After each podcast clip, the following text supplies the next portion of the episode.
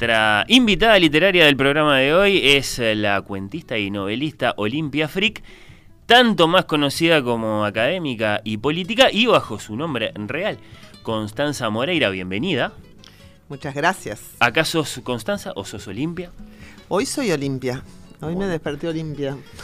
Bueno. no, bueno, como vamos a hablar de la novela, eh, vamos a hablar eh, en relación a a quien escribió la novela, que obviamente fui yo.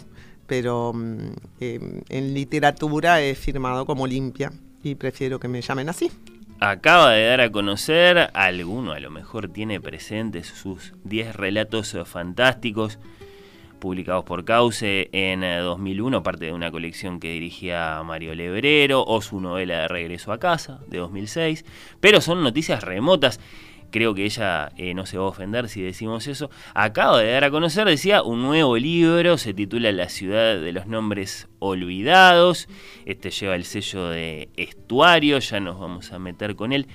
Eh, antes, ¿por qué rompes ahora el caparazón del seudónimo o ya estaba roto y no nos habíamos enterado? No, ya estaba roto, de hecho cuando creo que es Gabriel Sosa, que luego hace narrares, eh, trabaja en, Periodista, la segunda, claro, en la segunda colección de Narrares hace una reseña sobre los 10 relatos fantásticos y mm, allí menciona mi nombre en brecha y estamos hablando del 2001, ¿no?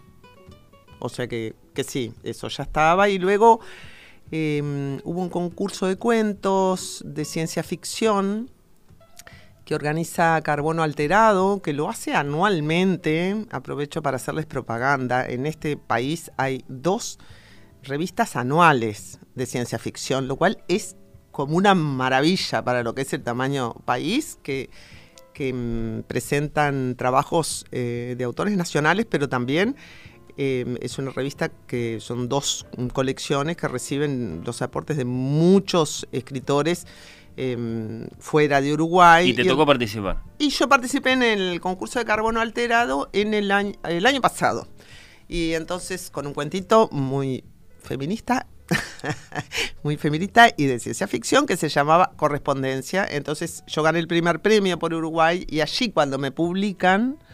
En, el volumen de carbono alterado, no me preguntes, creo que es número 7, ahí dicen, sí, Constanza. O sea, a mí no me importa, más Em, tampoco quiero hacer ningún ocultamiento. Y luego sale otro cuentito mío de ciencia ficción en Contaminación Futura y también ponen, ahora ponen Olimpia Freak barra Costanza Moreira, digo, ya, bueno, este, pero no, no me importa. La sensación es que ahora sí más gente, más lectores se están enterando, ¿no? Eh, acerca de quién es eh, Olimpia Freak. ¿De dónde lo habías sacado el seudónimo? El seudónimo. Freak, que suena a Freak, con, con K, pero no, es Freak, solo con I y con seca. El otro día escuché esa interpretación de Freak por Freak, eh, de raro, y Olimpia por griego, y bueno, y, me hizo gracia. Yo necesitaba un seudónimo, y entonces, eh, para 10 relatos fantásticos, en esa época no estaba en la política, como luego estuve, porque estamos hablando del año 2000, cuando yo lo escribía, más era el 2000, un ¿no? antes todavía.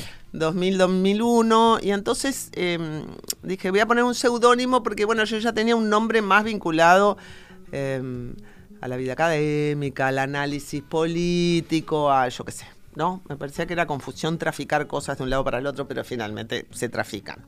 Este, y, entonces tenía que elegir un nombre, y como yo invento muchos nombres, elegí un nombre de uno de los cuentos de 10 relatos fantásticos, que era una corredora de carreras. ¿Lo habías inventado primero para un personaje? Lo inventé, para esa, esa corredora de carreras, sí, que no tiene una suerte muy... pero es muy destellante, termina espantoso. Entonces eh, dije, ay, qué lindo Limpia Freak. Entonces simplemente mm, me gustó. Eh, pero claro, tiene... Has tenido otros seudónimos. Sí.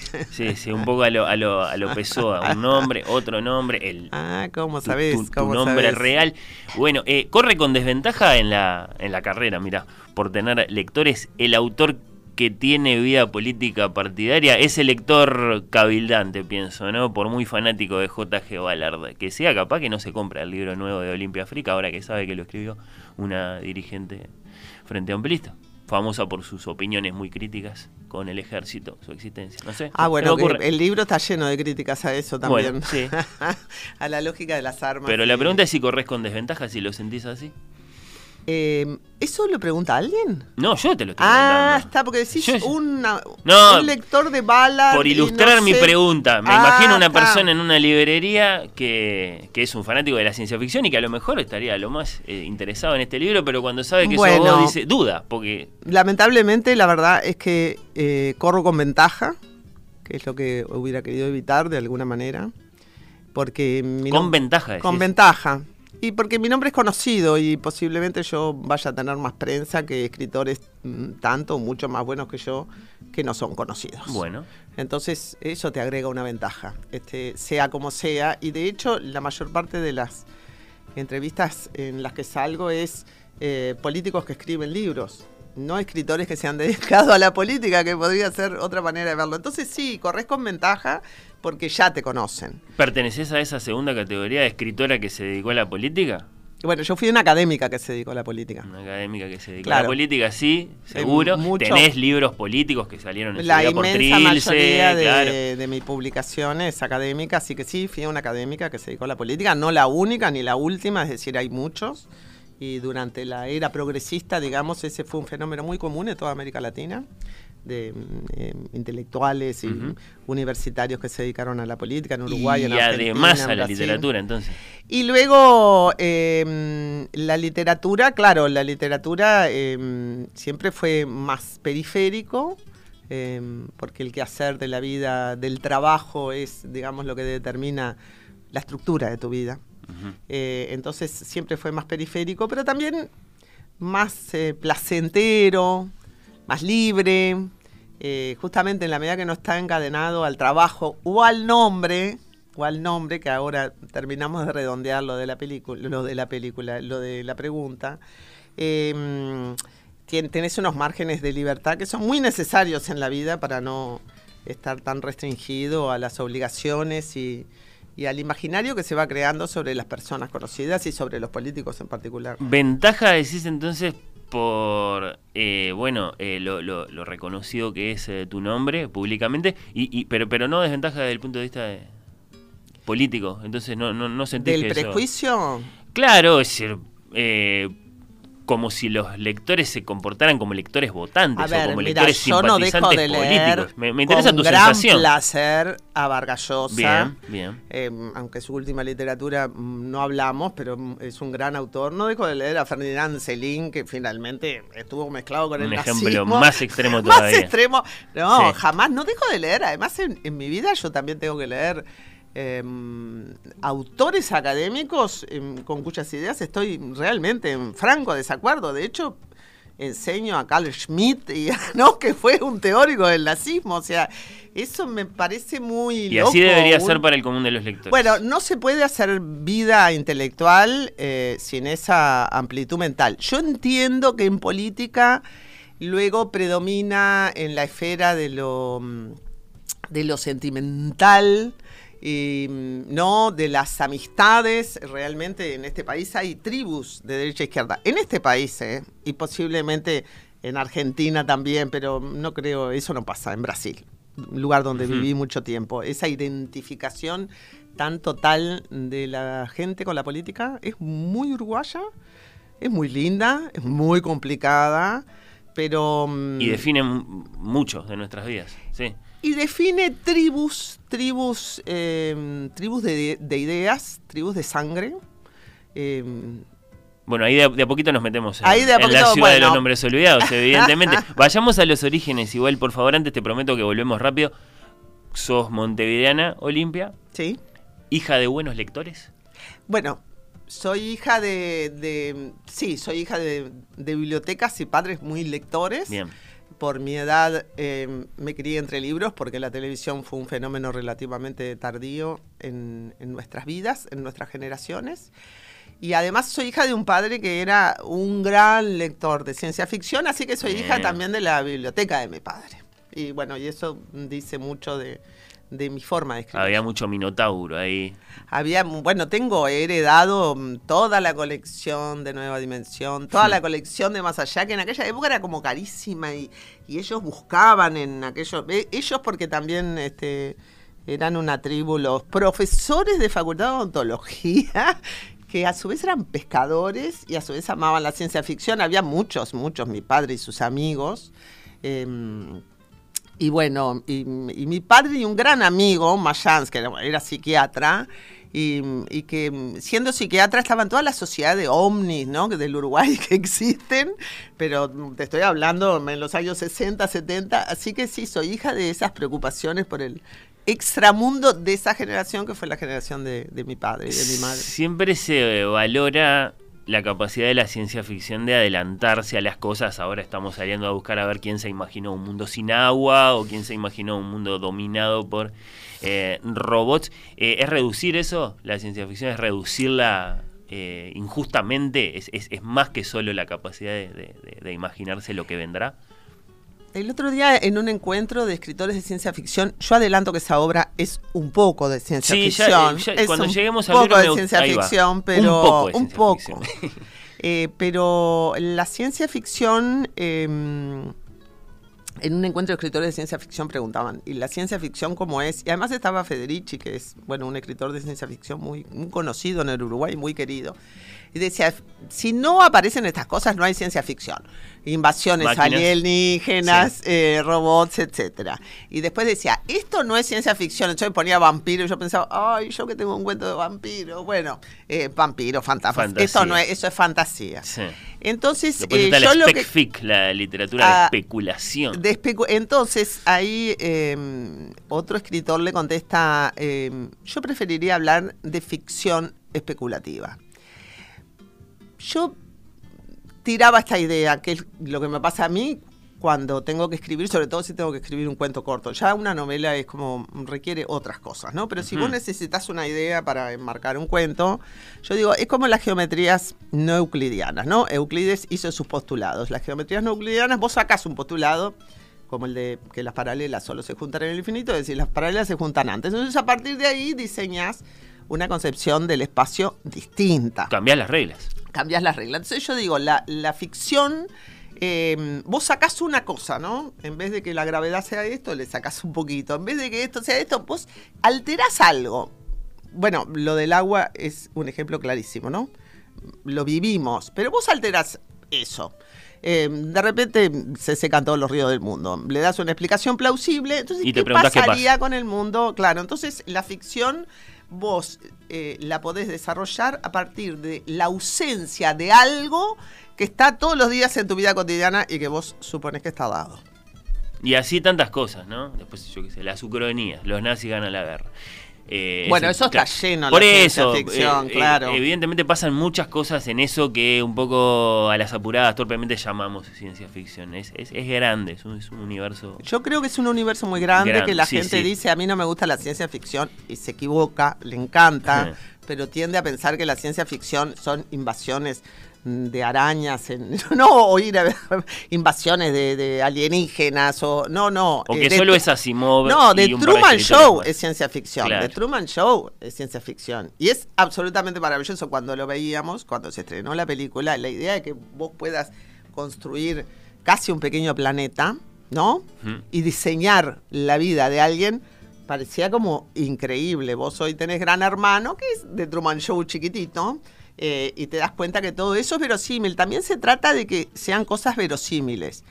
Mm, por eso mm, se enojaba Federici con los vampiros, ¿no? Decía, este, aunque está lleno de obras de ciencia ficción sobre vampiros, absolutamente. Es cierto que es raro porque asustaban en el siglo XIX los vampiros como los fantasmas, ¿no? Y las apariciones. Y qué ¿Cuántas series tenés de vampiros? Volvieron ahora, sí, sí, por eso, Porque tienen un lado erótico también, las series de la sangre y el sexo, y bueno, eso está, eso está planteado en toda esa literatura y eso la hace más atractiva tal vez. Vamos eh, llegando al libro de a poco pero te tengo que preguntar al hebrero cómo lo conociste.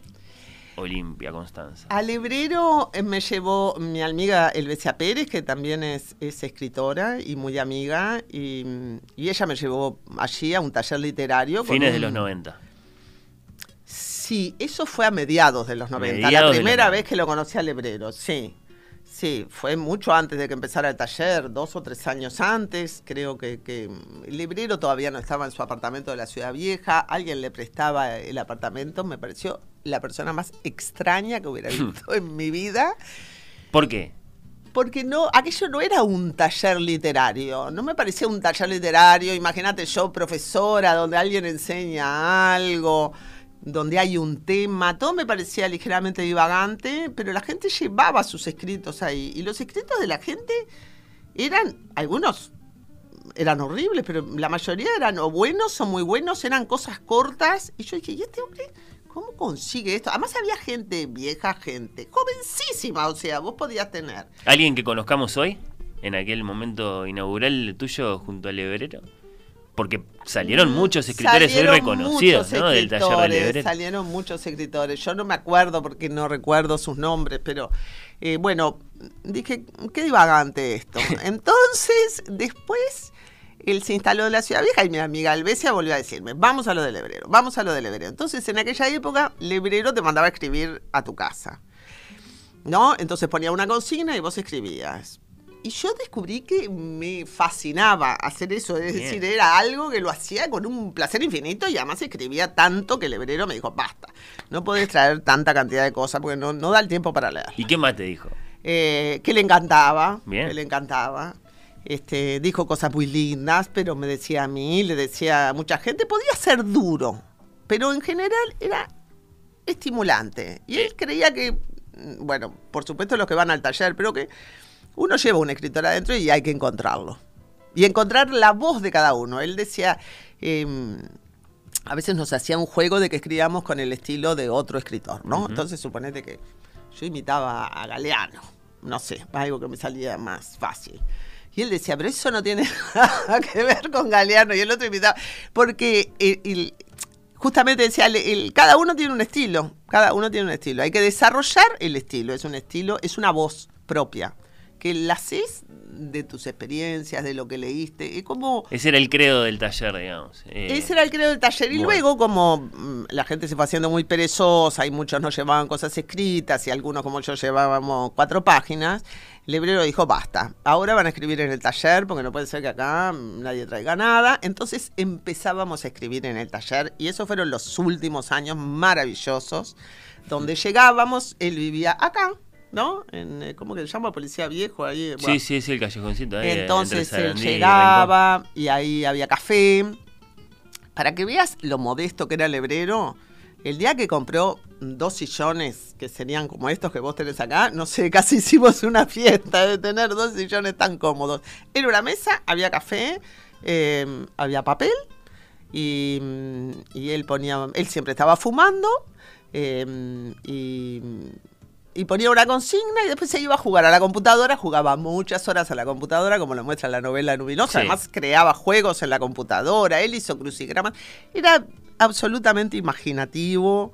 eh, mezclaba cosas, era generoso como yo no he visto a nadie en mi vida. De, había muchos eh, alumnos mm, eh, pobres o, o que ganaban, bueno, como ganan los jóvenes hoy, ¿no? Ujú, 25 mil pesos. Bueno, él regalaba libros, eh, le sobraba un teclado, le sobraba un ratón, vos llegabas con hambre, te daba un refuerzo de queso, siempre te daba, ¿querés un refuerzo con un buen pedazo de queso? Era muy gracioso. Y, y nos quería y, y lo queríamos. Pero era un amor mm, poético, digamos, era, no, éramos amigos, aunque había muchos amigos de él. Eh, y de allí salieron todos los que publicaron en, los relatos fantásticos. Después nosotros seguimos gestionando ese taller de Mario Lebrero muchos años, eh, solos, digamos, sin Mario. Y ahí fue que sacamos Narrares, que esa, es esa selección de cuentos, pero eh, él fue eh, muy inspirador para nosotros. Y yo, eh, bueno, contaba el otro día que, que en una época estaba, tenía un familiar muy enfermo en casa y que el libro que más se leía de todos los libros que habían por ahí en la cama, en los cuartos, en la sala, era La ciudad de Mario Lebrero. Eh, y bueno, y el discurso vacío es simplemente irresistible. Yo no sé si lo han vuelto a editar, pero Eh, yo no Es sé- uno de los que está faltando en las librerías en Ahí este momento. el discurso ¿Cuántos los uruguayos conocen el discurso vacío? Porque es rápido de leer y es, es divino. Es divino el discurso vacío. Eh, ¿Te quedaron amigos de aquel tiempo entonces, imagino? Bueno, claro, claro, todos los amigos del taller literario y bueno, y mis grandes amigas, Mariana Casares y Elvesia Pérez, con la que seguimos hasta el día de hoy haciendo reuniones literarias y nos apoyamos mutuamente y nos leemos, etcétera. Contanos por favor acerca de la, ahora sí ya aproximándonos al libro, la, imaginación literaria, no hablemos de la ciencia ficción, hablemos de la imaginación literaria como forma de aproximarse a los grandes temas políticos y humanos en general, pero sobresalientemente políticos con estos candidatos que tenemos en, en- en tu libro, ese país dividido. La imaginación literaria, vos la usás evidentemente para aproximarse a esos temas. Bueno, a ver, yo tuve fuentes que me inspiraron a escribir eh, La ciudad de los nombres olvidados, que originalmente llamaba Ciudad Partida. Ujú. Eh, eh, una gran fuente de inspiración eh, fue China Mieville, que escribió La ciudad y la ciudad, eh, que es también un relato de eh, ciudades divididas. Después hay una segunda inspiración que es la obra Picnic extraterrestre en la que se basó una película muy linda llamada Stalker de Tarkovsky. Eh, y bueno, hay mucha cosa en la novela sobre esos agujeros temporales que es de... Bueno, creo que incluso aparece citado Picnic extraterrestre. Y después, eh, por supuesto, hay, eh, hay cosas de Úrsula Le Guin, de La mano izquierda en la oscuridad. eh, solo que allí es la nieve y esto es el desierto. Y, y hay una película que no sé cuánta gente la conoce que se llama Eterno Resplandor de una mente sin recuerdo. No, es conocida, vamos. Es conocida, Sí. ¿no? Está. De, y ahí el guion de Kaufman es, este, yo creo que es irresistible y bueno, el libro tiene, sobre todo al final, este, tiene cosas de eso, aunque el tema de la desmemorización es eh, muy antiguo en la ciencia ficción. Entonces, mm, es eso y algo de formación en filosofía también, de las clases que doy, de que toda ciudad eh, contiene dos ciudades dentro, ¿no? Eh, cuando empiezo mi curso de teoría política, este, mm, y lo empiezo con Platón, en toda ciudad hay dos ciudades enemigas. La de los ricos y la de los pobres. Eso es Platón y luego a partir de ahí hace una teoría política con este, una idea de la justicia, que es la sociedad dividida en clases, en la cual están los guardianes, que bueno, esto es una parte del libro. Una materialización de la teoría. Ahí Eso hay, es un poco ahí la hay, claro, ahí hay esta idea de, bueno, de la ciudad de las clases, eso es muy de, de Platón. Está Mieville, está, eh, eh, hay cosas de la desmemorización del guion de los Kaufman. Hay mucha, hay mucha, mucha influencia. Eh, la de Mieville es importante porque em, él, imaginó otra cosa, ¿no? Pero también tenía que ver con, con estas ciudades, pero em, son ciudades políticas, ¿no? Son ciudades políticas. Eh, hay una ciudad más conservadora. em, hay dos lenguajes, ¿no? Hay dos lenguajes. La lengua es muy importante, evidentemente. La lengua es muy del importante. libro. y, claro, la protagonista es una lingüista. Digo, hay muchos protagonistas, pero digamos, si uno lee la historia de la lingüista, eh, lee todo el recorrido. Luego la pregunta es, ¿la imaginación literaria te permite pensar los temas políticos? ¿De qué manera? ¿O para qué? ¿O, o- o- Ah. o aportándote qué? Que si lo pensás desde la teoría o leyendo a Platón o qué sé yo, capaz que... Bueno, a ver, te contesto esto con un ejemplo. Sí. ¿Viste cómo es el final de la novela, el último capítulo? Sí, bueno, eso presente. es muy de la realidad, porque yo la novela la escribí en el 2020 y Bueno, 2021. esa pregunta era importantísima. Yo Ya la está, novela pandemia, la empecé a escribir eh, a inicios del 2020 y la terminé de escribir en junio, julio del 2021. Ten- ahí tenés que ser más precisa. ¿Inicio del 2020 en febrero o en marzo? Ah, ¿Ya estaba pasando o todavía no estaba no, pasando? No, bueno, mira cómo empieza la novela. La elección del 2019 ya había pasado. La novela No, sí. empieza ahí.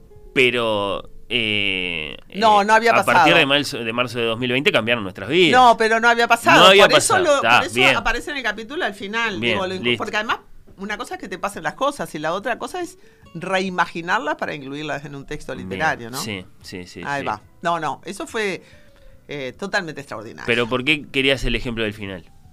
Quería el ejemplo del final de cómo la realidad induce tu imaginación.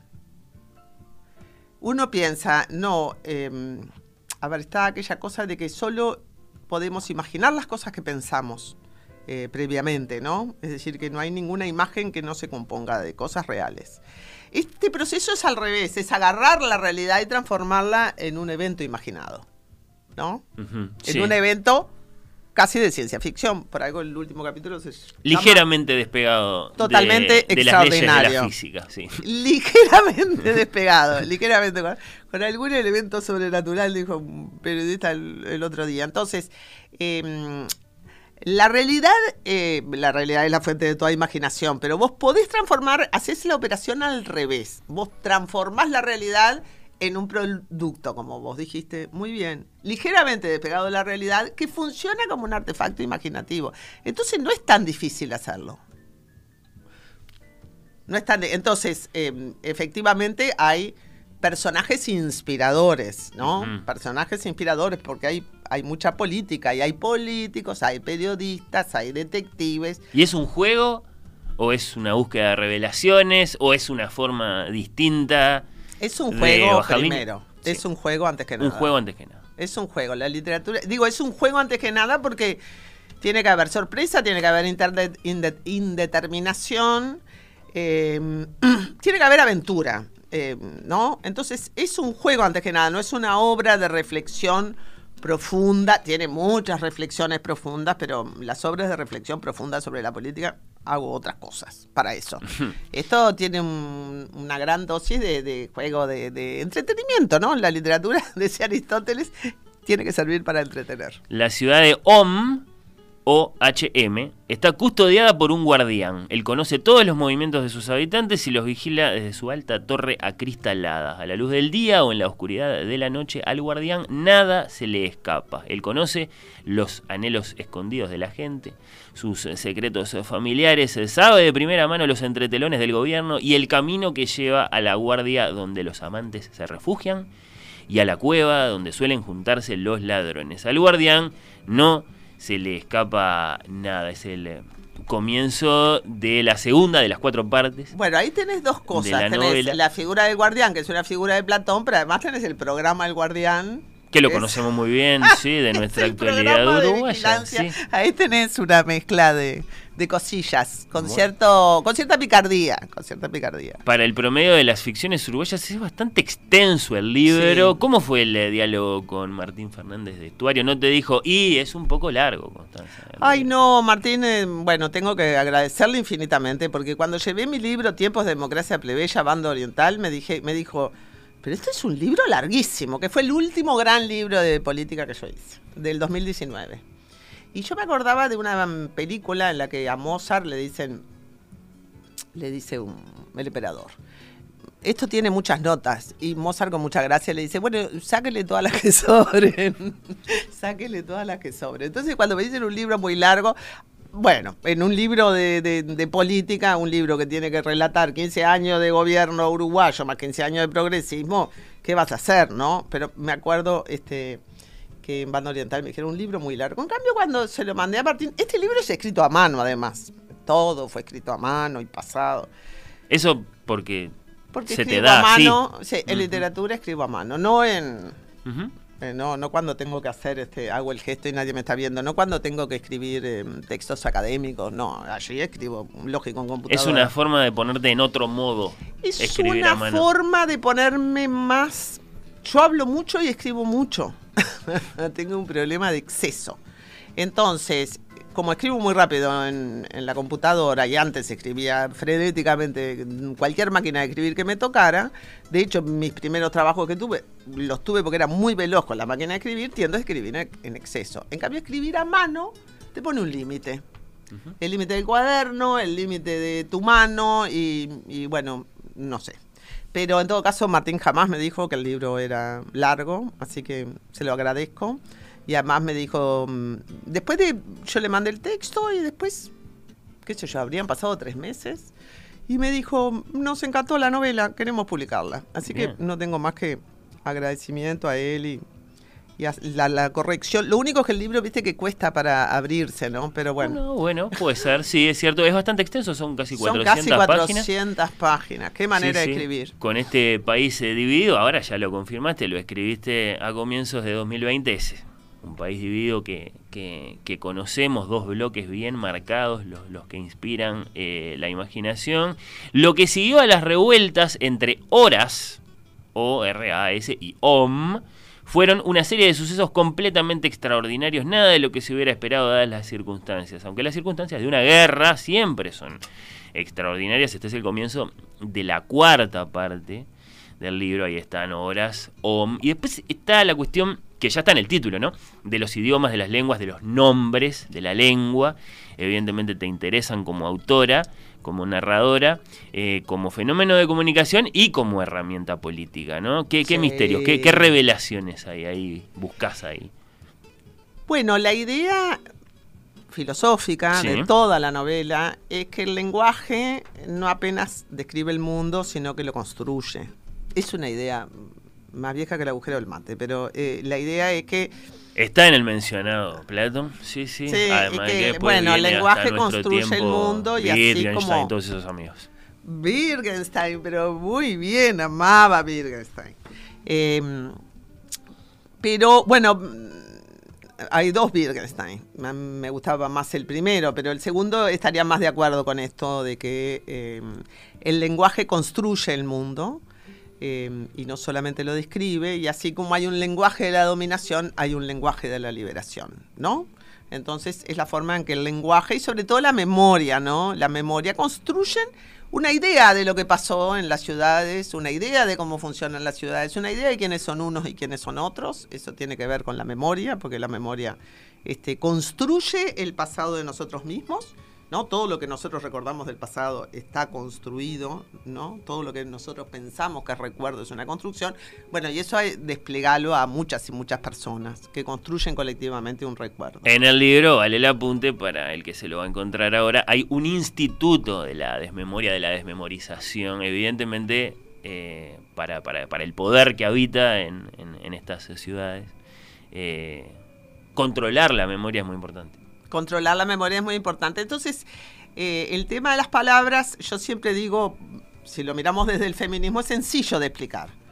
¿Cómo transformamos sexo en género? Uf, toda una operación conceptual y política que nos permite hoy hablar de patriarcado. Esa palabra no existía y hoy es un grito de guerra, ¿no? y hoy es un grito de guerra.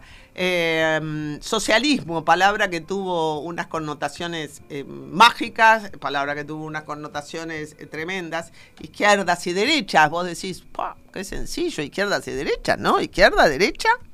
Y cómo eso se transformó en toda una simbología política. Entonces eh, construimos el mundo a través de las palabras y por eso hay que mm, ser conscientes de que se construimos el mundo social a través de las palabras. A ver, no construimos este, em, ni la arena ni el mar, ¿no? Construimos nuestro mundo social. El libro es sobre el mundo social a través de las palabras. Y hay palabras que sirven eh, para reinterpretar el mundo, como el patriarcado, hmm. ¿no? O el socialismo. El poder político construye lo que está bien y lo que está mal eligiendo una palabra u otra palabra. Bueno, no, nunca lo hubiera podido decir tan correctamente. El poder político se ejerce a través de las palabras. A través de las palabras. Y por eso, claro, sí, tiene tanta importancia los nombres que se le ponen a las leyes o a las instituciones. O, simplemente las palabras que se eligen a la hora de hacer una, declaración, ¿no? Eh, ¿Qué autores uruguayos contemporáneos admiras, Olimpia Constanza? ¿Qué auto? Bueno, em, admiro a Mario Delgado Aparaín, admiro mm, muchas cosas de Casa Cuberta, no he leído todo, pero me encanta. Em, eh, ahora, yo qué sé, eh, sería injusta. Lo que acabo de leer es Marisa Silva, qué bien que escribe, me hizo llegar sus cosas. Eh, no Ramiro Sánchez, Ramiro Sánchez. bueno, todo lo de Ramiro Sánchez. Eh, Renzo Rossello, ¿no? el de Furia, lo acabo de leer, qué bien que escribe. Em, por supuesto que Álvaro Bonanata, Mónica Márquez, que em, el muchacho que ganó el segundo premio de Carbono Alterado, qué bien que escribe. No, esos solo eh, por hablarte de, la ciencia ficción, pero em, Uruguay produce una cantidad de literatura absolutamente espectacular. De la ciencia ficción todos, todos me gustan. Eh, todos me gustan. Em, aunque algunos hacen cosas de ciencia ficción, creo que Renzo hace cosas de ciencia ficción, pero creo que también hace este, eh, policiales. Eh, y después, eh, creo que, la literatura, bueno, me acuerdo de Pablo Casacuberta, pero mm, no sé porque lo he leído como más sistemáticamente, pero... Claro, nombraste unos cuantos ahí. hay muchos ah. buenos, hay muchos buenos y no quisiera ser injusta con los que no nombro. La, última pregunta creo que es la más delicada desde el punto de vista literario. Eh, Olimpia Constanza, desde tu sector Casa Grande ya adelantaron que van a apoyar la candidatura de Carolina Cose, ¿es así? Sí, sí. Es así. Y la pregunta es, ¿Le mandaste el libro eh, a Carolina? Por lo que sabemos, le gusta mucho la ciencia ficción. Se lo preguntamos acá mismo. Mirá, ni, yo, mismo ni yo misma lo sabía. Ah, ni yo ah, misma lo sabía. Así que le voy a mandar el libro. Gracias por la sugerencia. No, no, se lo mandé. Se me ocurrió que tal vez ya se lo habías mandado y que era una forma de estar en comunicación. No, no, estoy muy en comunicación con Carolina, pero por temas muy pedestres. No, ah, hablamos de política todo el tiempo y, política pedestre. A veces hablamos de la gran política, pero en general siempre tenemos cosas como para resolver. Y, bueno, pero eh, muchas gracias, se lo voy a mandar, claro que sí. ¿Hay grandes lectores dentro del Frente Amplio? ¿Se conversa de literatura? Sí, sí, la izquierda, la izquierda vieja es muy lectora, la izquierda joven es más, este, más películas, más música, sabe, sabe mucho más de música que nosotros. Hay que ir a una story para encontrarse con un gran lector, decís. ¿A eso te referís? No, no, no, no. Primero eh, quiero decir una cosa que me van a odiar muchos hombres, pero las mujeres leen más que los hombres. Novela, novela. No, em, no textos más enjundiosos, sin duda no diarios, ¿eh? No diarios los, los, diarios, los semanarios, los hombres consumen mucho más información. Periodismo. Y las mujeres consumen mucho más imaginación. Bueno, Entonces, eh, las mujeres yo creo que sí, que son este son mejores, eh, son más asiduas lectoras. Em, que los hombres. Así que capaz que mm, está muy bien lo de Carolina, capaz que me leen más las mujeres que los hombres, y como vos decís, los de izquierda que los de derecha. pero No, eso no, fue lo que yo dije. yo te pregunté si entre tus eh, eh, correligionarios este, reconocías buenos lectores, pero bueno, hay una respuesta ahí. Eh, y además hay muchos que escriben, ¿no? De mis correligionarios. Han salido Álvaro García, Bonomi, Michelini. hay muchos que escriben y seguramente hay muchos más que escriben y no publican, ¿no? Sí, sí, por cierto. bueno, en tu caso, no no hay un único libro, este es, uno de varios que ya teníamos. Eh, ¿Acaso los otros son difíciles de conseguir ahora? Pero bueno, acá está La Ciudad de los Nombres Olvidados, de Estuario, que está en todas las librerías ahora. Eh, hemos hecho la invitación a conocerlo. Olimpia Freak, Constanza Moreira, muchas gracias a ambas. Eh, por la visita. muchas gracias a vos, gracias por la, por la lectura atenta y por la amabilidad de esta entrevista.